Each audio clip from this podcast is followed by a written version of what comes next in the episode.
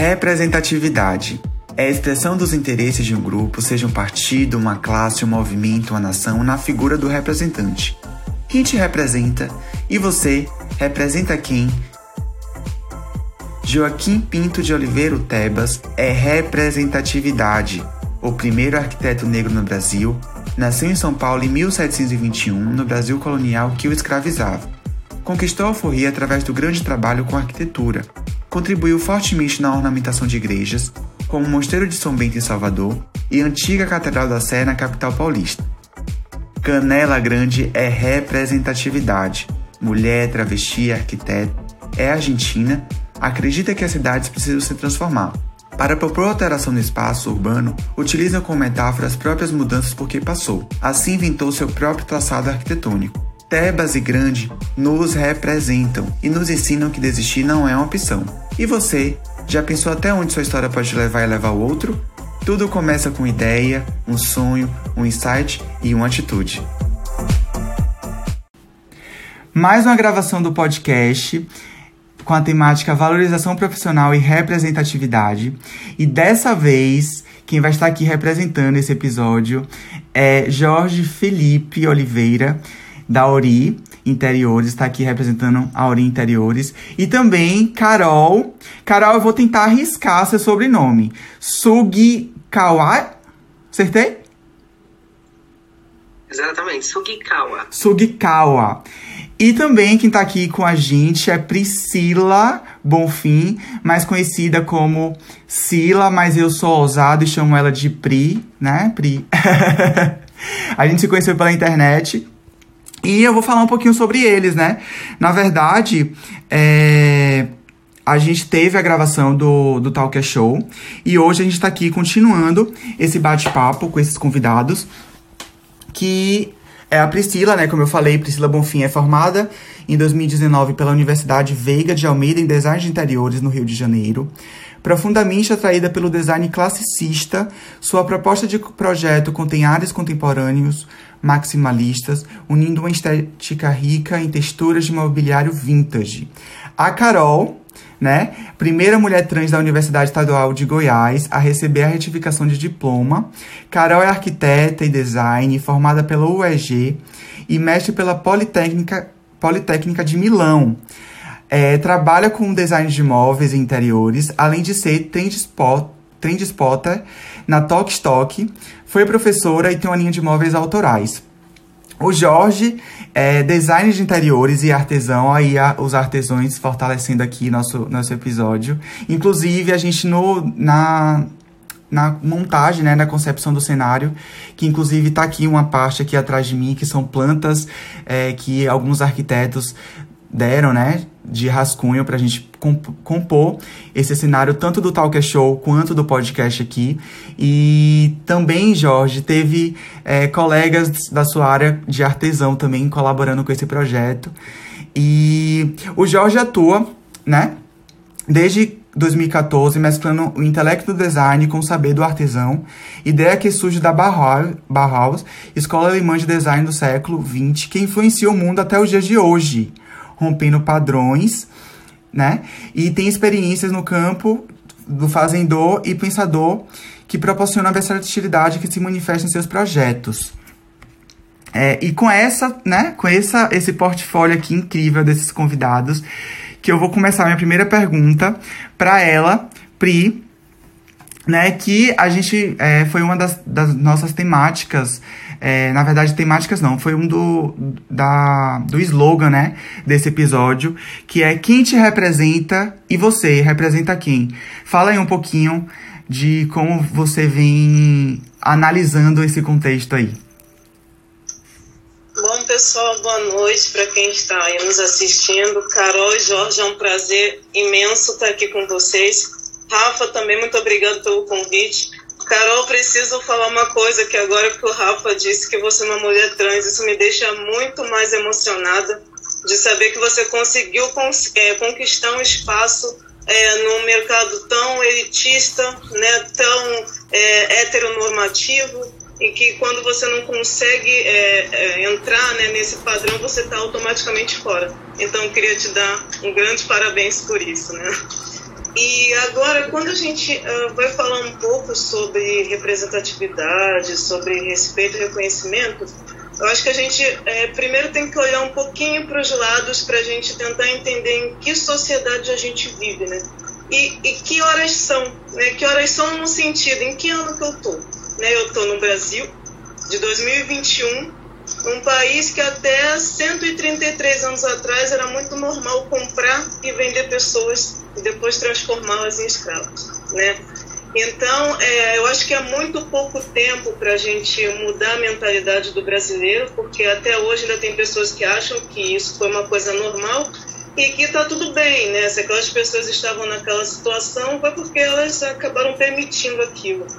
E então, é, eu acho que está muito naturalizado no, subconsciente do brasileiro essa figura subserviente uh, que, a, que o negro representa, de você não conseguir o ver em uma outra posição a não ser aquela de servir. Então, voltando, né, quando a gente fala de ser é, representado ou representar ou reconhecimento, nós estamos buscando reconhecimento de quem? Né? Daquelas mesmas pessoas que são privilegiadas, que estão no topo da pirâmide, e a gente acaba fazendo isso automaticamente inconsciente. Então, é, eu sempre tive um propósito muito forte e eu, eu, assim, eu tracei uma linha temporal e eu consigo hoje, é, depois de muito autoconhecimento, saber dos meus limites. Então, eu acho que quando você tem um, um propósito forte, você não consegue se desvirtuar. Então eu acho que hoje eu consigo buscar o meu reconhecimento das pessoas que estão caminhando junto comigo, e não daquelas que estão acima de mim. Eu acho que é, eu consigo é, me sentir representada pelas mesmas pessoas que estão no mesmo patamar que eu, que estão buscando espaço, que estão buscando, é, eu acho que talvez um reconhecimento uh, da mãe, dos amigos próximos, sei lá, de um professor que te admira, e não é, na busca de talvez um reconhecimento um pouco mais tangível, como um prêmio Pritzker da vida, ou como uma exposição na Casa Cor, qualquer coisa que seja palpável, né? Então acho que é uma via de mão dupla, né? Eu represento essas pessoas que estão na mesma caminhada que eu e elas também podem talvez conseguir se espelhar em mim e ver que poxa eu posso, é, se eu tentar, né? Se eu tiver oportunidade também, eu vou conseguir chegar lá. E esses dois convidados maravilhosos, né? Mas você, Rafa, consegue comprovar isso que eu estou dizendo, né? É, por mais que a gente tenha que se esforçar muito mais vezes, né, do que outras pessoas que estão no padrão, é, a gente vai conseguindo essas mudanças de forma bem paulatina. Então, acho que a gente deve primeiro buscar esse reconhecimento é, e esse respeito daqueles que estão junto com a gente e não acima da gente. Perfeito, e eu acredito que quando a gente busca isso que você citou, né, esse respeito, essa, essa questão de se autovalorizar também, saber o nosso papel, não só como profissional, mas acredito também como cidadão, a gente é, consegue alcançar espaços, mesmo sendo difíceis, né, por conta dos preconceitos, enfim. E aí minha pergunta agora vai para Carol é, entrar no mercado de trabalho já é complicado, a gente sabe que não é fácil, principalmente no Brasil. Né? E como é que você vê essa construção que é, é, do fruto de ser valorizado profissionalmente, né? Tipo assim, que a gente vem buscando essa valorização o tempo todo. E como é que você vê, né? E para você, como foi essa construção e como vem sendo, na verdade, essa construção? Então, Rafael, é, primeiro, obrigada pelo convite. Estou muito feliz de estar aqui também com esses convidados super ilustres. Estou super contente de estar aqui participando desse papo. Quando a gente fala de aceitação profissional e mercado de trabalho, é, claro que não deve ter sido fácil para nenhum de nós três, né, que estamos aqui hoje. Mas como a Pri falou muito bem, é, existe toda uma questão de onde você é, de onde você está, né? De que lugar você ocupa. Então, eu acho bem complicado, na minha situação, na minha condição, falar a respeito da citação, porque eu, eu devo primeiro reconhecer meus privilégios, né? Então, assim, a Pri falou muito bem que é muito complicado para uma pessoa trans chegar nesse lugar ou, ou, ou ocupar alguns, alguns espaços, mas talvez tenha sido um pouco mais fácil para mim por conta desses privilégios que eu tive, né? Por conta de, de várias situações, alguns privilégios podem ter facilitado essa questão aí. Então, a minha luta é justamente essa, para que pessoas que não têm esses privilégios que eu tenho, que tenham condições de chegar nos espaços que eu ocupo, né? E isso eu estou falando de, de, de, educação, de, de, de, né? de, de, acesso a ensino, de, de uma série de questões que, que, na verdade, que eu tive acesso a, a, a essas questões. Então, o meu trabalho fala muito disso, né? De, de legitimar pessoas e de ter essa esfera muito aberta, né? Quando a gente fala de mulher trans, talvez seja pouco, como vocês falaram, falar que é, talvez é pouco falar de uma pessoa, porque tem uma série de questões que, que estão ali inerentes, né? Então, tipo, gênero, raça e várias outras coisas vão agregando questões que podem dificultar ou não a vida de uma pessoa. Então, eu busco sempre reconhecer privilégios, né? Seja por possibilidade cis, que às vezes eu passei por algum lugar e as pessoas não notaram que eu sou trans. Então, essa quantidade de questões somadas, elas vão facilitando acesso a alguns lugares, né? Então, esses lugares que eu tive acesso, eu sempre busco me colocar nesse. Né? Mas é, a gente consegue enxergar ali que as coisas estão. Embora a gente viva no Brasil maluco de hoje, eu acho que a gente consegue ir, ir enxergando essa, essa representatividade, essa, essas gotinhas que vão caindo para que, que as coisas é, é, estejam, estejam mais iguais, né, mais igualitárias. E aí, a partir desse ponto, é, eu acho que as empresas é, também estão se enquadrando a, a, a, isso. Algumas por, por boa vontade, algumas por, por, é, é, por, por, por, por pelo jogo, sabe? Algumas pelo jogo e umas porque estão, de fato, defendendo um posicionamento interessante. Né? E, e aí, um, um, um, entrando agora, falando um pouco da Souvenir, eu percebo que de fato está fazendo parte da empresa mesmo é, a inserir a diversidade e respeitar todas as pessoas que estejam, que, que, que, que, existam, sabe? É o respeito respeitando todas as pessoas, né? E eu, eu vejo que a, a Souvenir está nesse, nesse processo que para mim é muito interessante e respeitoso. Então, fico muito feliz de poder trabalhar com eles. Assim. E aí, é, contando um pouco sobre isso, a partir do momento em que, que eu participei dessa gravação com o Luffy, né, que a gente deu uma alavancada interessante, é, é, a Souvenir também chegou na gente através dessa, dessa dele e do Michel Lotti, né, que é o consultor de cores sim, agora sim. dessa de 2021, né, do estudo Souvenir Revela.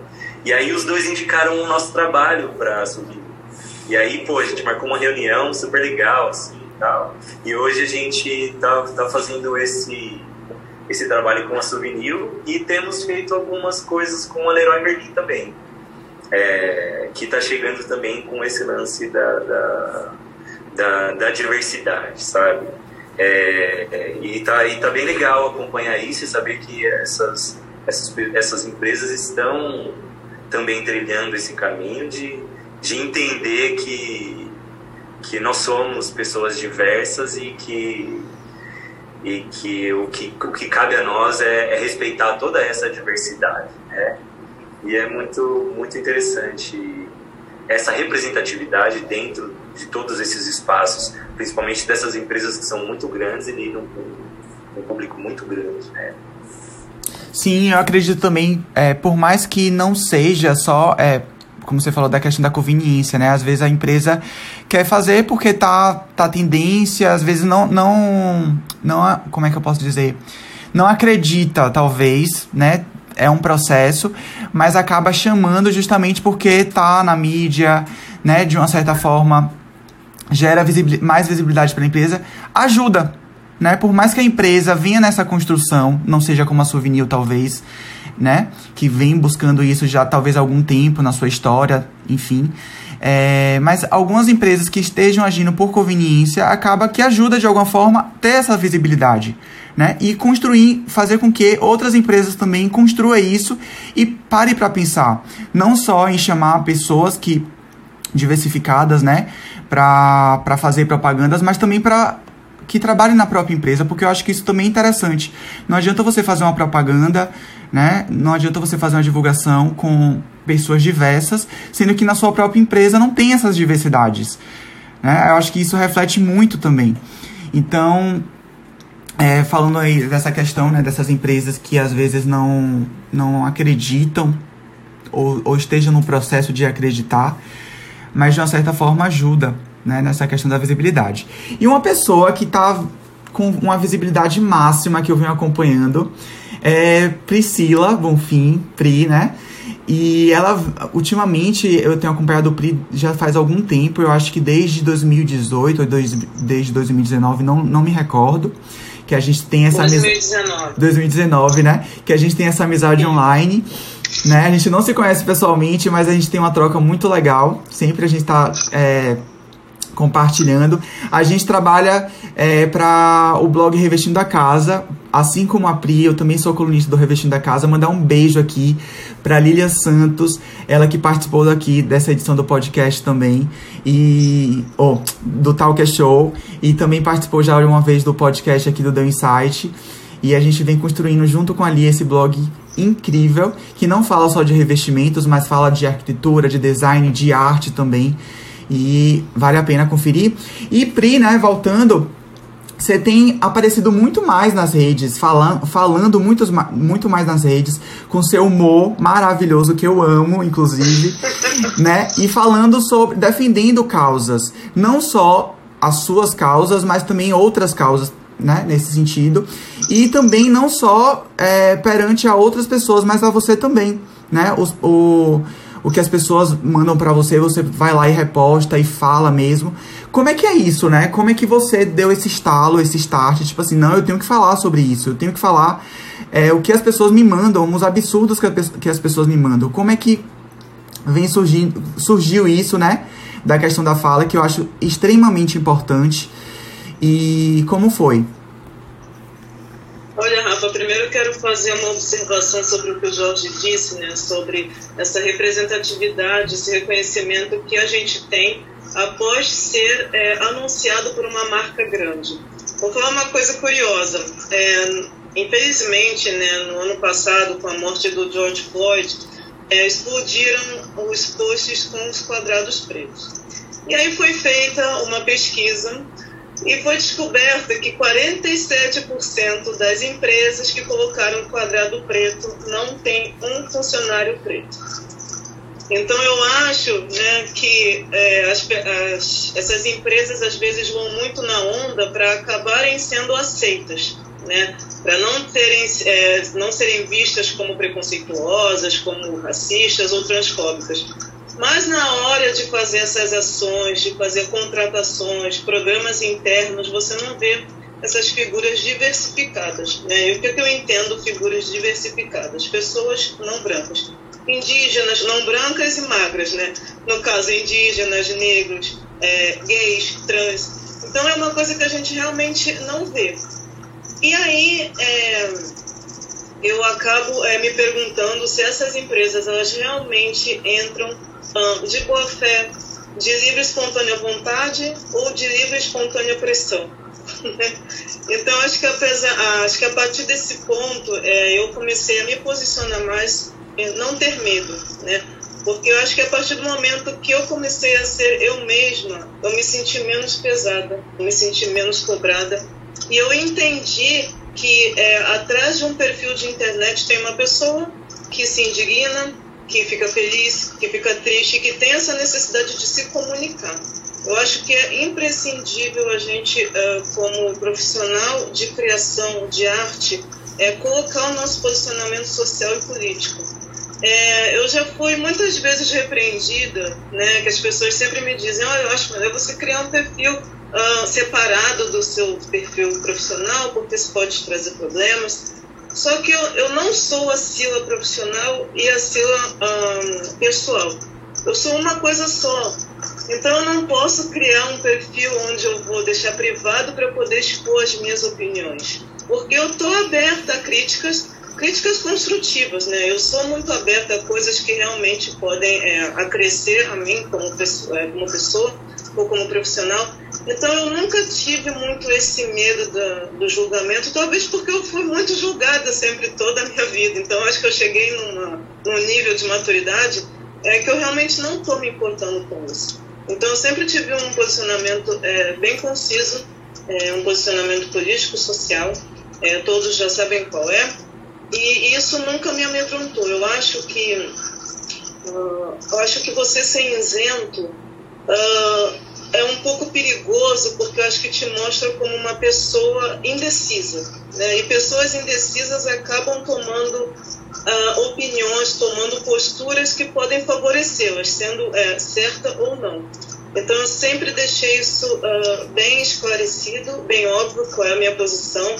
Eu acho que os profissionais também deveriam fazer isso, né? Porque você, é, sendo um arquiteto, um designer, também é uma posição. Você precisa tomar. Você trabalha com pessoas, né? Então, pessoas conectam pessoas, histórias conectam histórias. Então, talvez uma vivência sua vai acabar se conectando com a do seu cliente, que pode ter vivido é, uma situação difícil e quando você vê uh, que um profissional se expõe, você acaba pensando, poxa, aquela pessoa passou pela mesma coisa que eu. Então, é, você acaba sendo uma pessoa nexialista, né? Você cria nexos, você vai pegando um pouco daqui dali e você vai montando é, a tua história e a tua identidade, né? Se baseando talvez na história do próximo. Então, acho que foi nesse momento que eu uh, senti essa necessidade de me, de me expor, né? De me expressar. E sempre vão ter as pessoas que podem concordar ou não. Eu acho que a rede social está aí para isso, né? Você precisa é, se conectar com as pessoas e também precisa ser maduro para receber críticas, não muito positivas, né? Mas é, o, o lance é ver como você consegue lidar com isso. Não, total. É, críticas sempre vão, vão, vão surgir, né? É, sempre vai ter alguém para criticar, por mais que você tenha é, talvez uma narrativa positiva, legal, bacana, você construa isso por muito, muito tempo, mas sempre vai ter alguém para criticar. E eu acho que você se reconhecer, saber seus princípios, os seus propósitos, saber de onde você veio, para onde você quer ir, eu acho que isso já é um bom avanço, né, para não deixar se levar por, né, por essas críticas. Porque a gente entende que críticas também são legais construtivas, não críticas né, que de, é, de, denigrem a gente e que faltem respeito com a gente, mas é, a gente entende que críticas também são legais. É, e para falar aqui também né, de Pri, Pri ela tem uma biblioteca de blocos do SketchUp. Então aí você é arquiteto, você é design que faz projeto aí no SketchUp, né? É, perspectiva 3D. Pri tem um, uma biblioteca maravilhosa de blocos, assim, super cheio de identidade. É, vale a pena conferir. E tudo gratuito, gente. Olha isso. Vale a pena Essa conferir. Essa é palavrinha mágica que todo mundo gosta. Todo mundo ama. Vale a pena conferir demais mesmo, assim. A gente, inclusive, já fez uma live falando sobre isso, né? Sobre a questão do... É, ela falou sobre a questão do maximalista, eu falei um pouco sobre o minimalismo. E foi muito bacana. E vale a pena conferir. E outra pessoa também que arrasa no design, não só como Jorge, mas como a Pri aí do, do, da perspectiva, é Carol né? E Carol, é, eu observo que nas suas experiências e vivências, né, é, seus móveis, é, você traz um manifesto de gênero, onde neles é notável as curvas que remetem ao corpo feminino, a importância da inclusão, a inclusão das mulheres, né? Também a, a das mulheres trans, né? Nesse contexto todo. Você estava falando no começo, acho que não estava gravando ainda, sobre essa a desvalorização da mulher na arquitetura, você assim como arquiteta. É, eu queria que você falasse um pouco sobre isso, né? De como tem sido esse retorno de você afirmar e de você trazer identidade para os seus móveis, né? Trazendo essa, essa, como é que eu posso dizer, essa causa, fortalecendo essa causa da mulher e da mulher trans, enfim.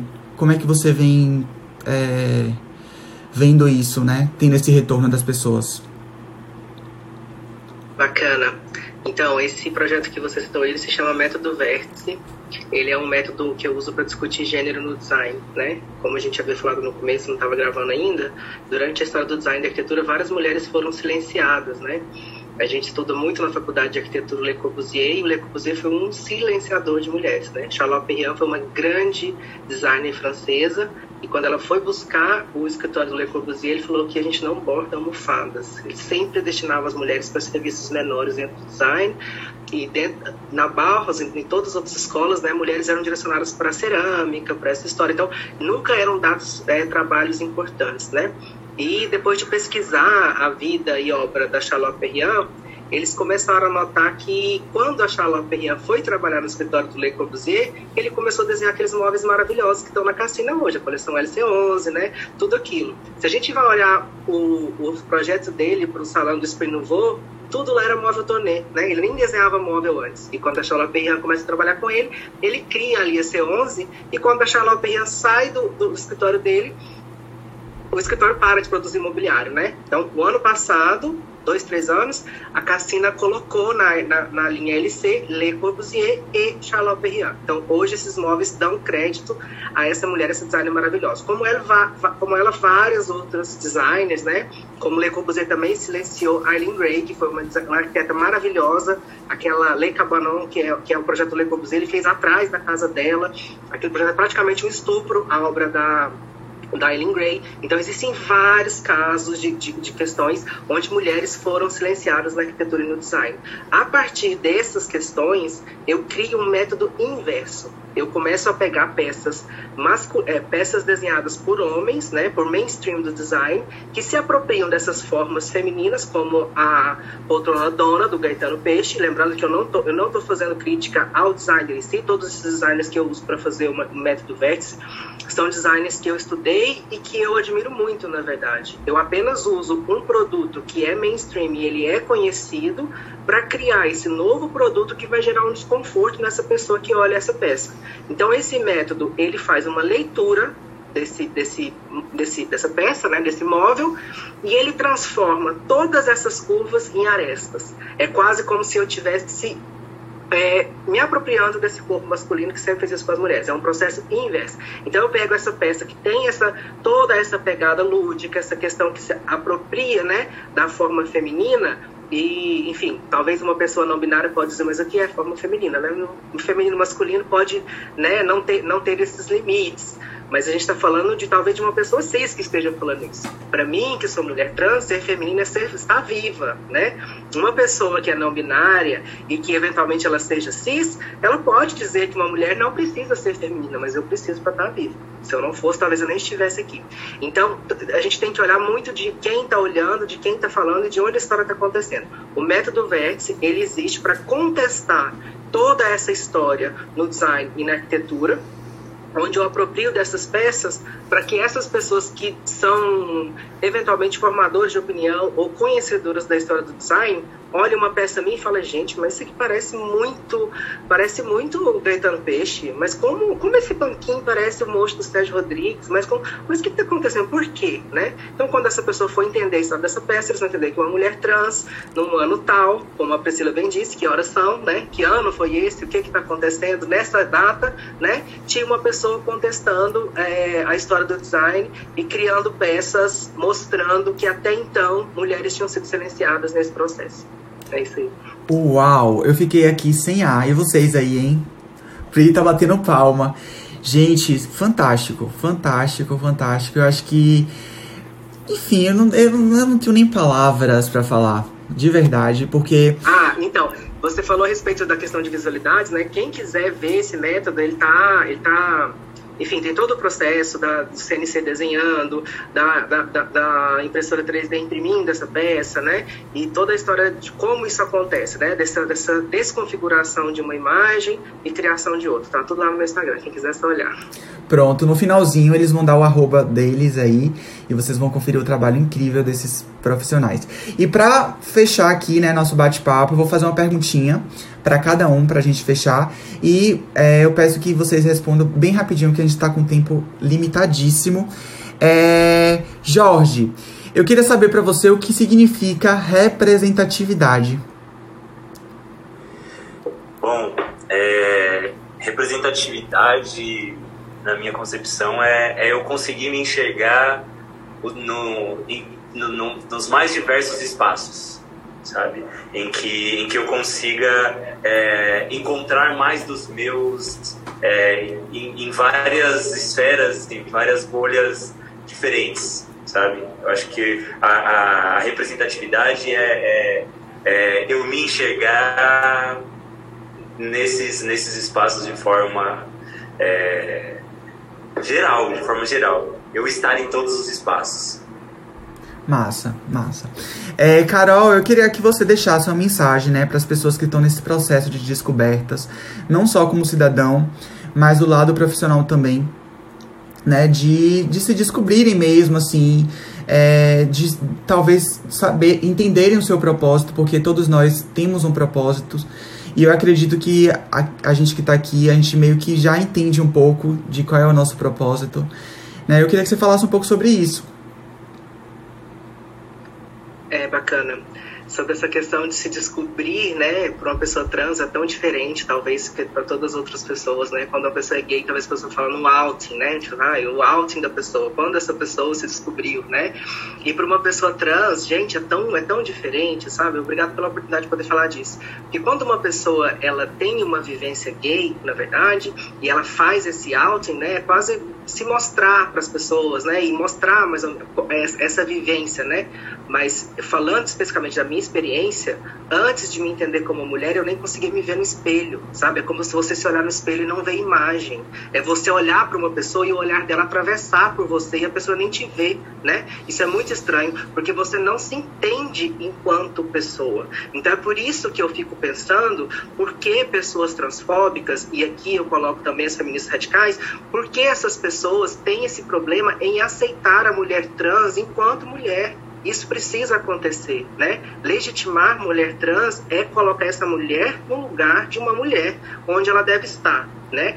Porque aqui no Brasil a gente consegue ver isso em várias esferas, né? Nos nossos filmes, as, as questões de filme pornô de mulher trans são os mais acessados. E, na verdade, é, esse homem hétero que acessa esses filmes, ele não, ele não se sente confortável com isso. Quando a mulher cis, ela não aceita que o parceiro dela tenha tido um relacionamento com uma mulher trans, isso também é não legitimar a mulher trans. E isso gera uma roda que assassina pessoas como, como eu, entendeu? Essa roda, ela tem que ser exterminada. Enquanto as pessoas acharem e tiverem é, esse problema de discriminar mulheres trans, enquanto homens héteros não se, se colocarem enquanto parceiros né, dessas mulheres trans, isso vai ser um problema que vai gerar mortes e muitas mortes. Não são homens gays que acessam nossos filmes, não são homens gays que acessam os nossos corpos. Então isso tem que ser aberto e falado, por isso isso é, deve ser desmistificado. Obrigada, gente. Perfeito, perfeito. É, já deixou aí a, a fala dela. E Pri, né? É, sabemos que os processos. Jorge bateu palma aí, velho. Eu tô. Não, vocês estão. Convidei as pessoas certas. É, vamos voltar aqui. Pri, sabemos que os processos são demorados, né? A gente citou aí é, que é, é uma, o Jorge falou aí dessa questão da construção da TV, né? Da, da representatividade de pessoas pretas na televisão, enfim na área de arquitetura, de pessoas trans na área de arquitetura, acredito eu também, como a Carol está aqui hoje representando isso. É, mas acreditar, a gente precisa acreditar, né? Acreditar nos move, nos faz com que a gente fortaleça para a gente levar isso mais à frente. O que você espera para os próximos tempos na sua classe, não só, né, como é, mulher preta, mas como design também? O que é que você pensa assim? O que você quer, na verdade, né? Para frente? Olha, isso daí é uma mudança paulatina, né? Como tudo na história sempre caminha muito é, a passos de tartaruga, né? Esse é um tempo que a gente realmente precisa ter. É, eu, eu li uma reportagem muito interessante também que fala que o ser humano demorou 50 mil anos para poder conseguir verbalizar uma palavra. Então eu acho que há muita pretensão da gente querer que o ser humano evolua entre um século e outro. Então eu acredito muito na educação das crianças. Quando a gente fala que a educação, né, que as crianças são o futuro, é, não é uma coisa utópica. Eu acho que você quando planta a sementinha, né, você consegue colher um fruto bom. Então, assim como uma pessoa é, na verdade, ela aprende a odiar, ela pode aprender a amar. Então eu acho uma, um absurdo é imenso quando alguém fala, ah, somos todos iguais. Não, não somos todos iguais, E é ok respeitar as diferenças. Você precisa sim do diferente, você precisa ver que tem pessoas que não são como você, e você precisa respeitar esse espaço. Né? Você, na verdade, né, você precisa é, se colocar é, no, no, lugar do próximo. Eu acho que a gente vive num momento tão apressado, tão automático, que isso faz com que a gente seja sempre menos empático. Então tem um provérbio é, africano muito legal que fala que quando as teias né, da aranha se juntam, elas podem amarrar um leão. Então eu vejo que a teia da aranha, na verdade, é a minoria. Né? Aquela, minoria que não é representada, como o Jorge disse, né? a gente quer entrar nos espaços e a gente não quer se sentir oprimido. Né? A gente quer se sentir à vontade, a gente quer ver mais da gente por exemplo, é como se fosse um indígena na cidade, né? Óbvio que ele vai se sentir totalmente deslocado porque ele não vê ninguém como ele. Assim como a televisão né, tem um papel importante, né, porque a gente passa muitas horas assistindo televisão, se você não vê uma figura te representando, você acha que nunca vai conseguir chegar lá. Então, acho que é importante apostar também em políticas públicas, né, em políticas de inclusão, para que a gente possa ver mais pessoas diferentes, gordos, magros, gays, índios, sabe? Todas as etnias, todas as formas físicas de corte. Eu acho que isso, né, quando as crianças acabam crescendo com esse tipo de diferença, elas com certeza vão conseguir ser um, adultos melhores, mais empáticos e mais respeitadores. Perfeito, perfeito. É, antes de agradecer a vocês, eu queria que vocês falassem o arroba. Pri, fala aí seu arroba pra galera seguir. Sim, é Sila Bonfim Interiors. Carol, fala aí seu arroba.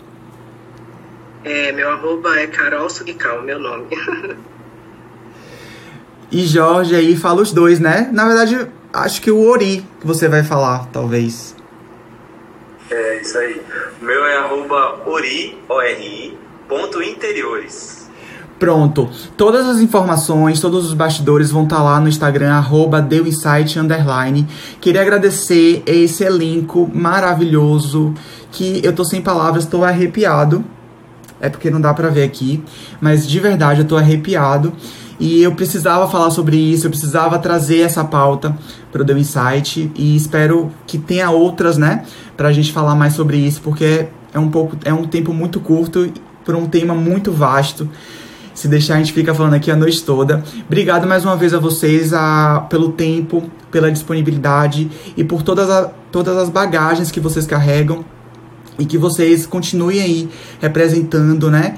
É, se valorizando e valorizando os seus e, enfim, apoiando e fortalecendo e que a gente não desista, né? Que eu acho que a, por mais que seja difícil, todo mundo aqui tem seus processos, mas é isso. Obrigado. Muito obrigado.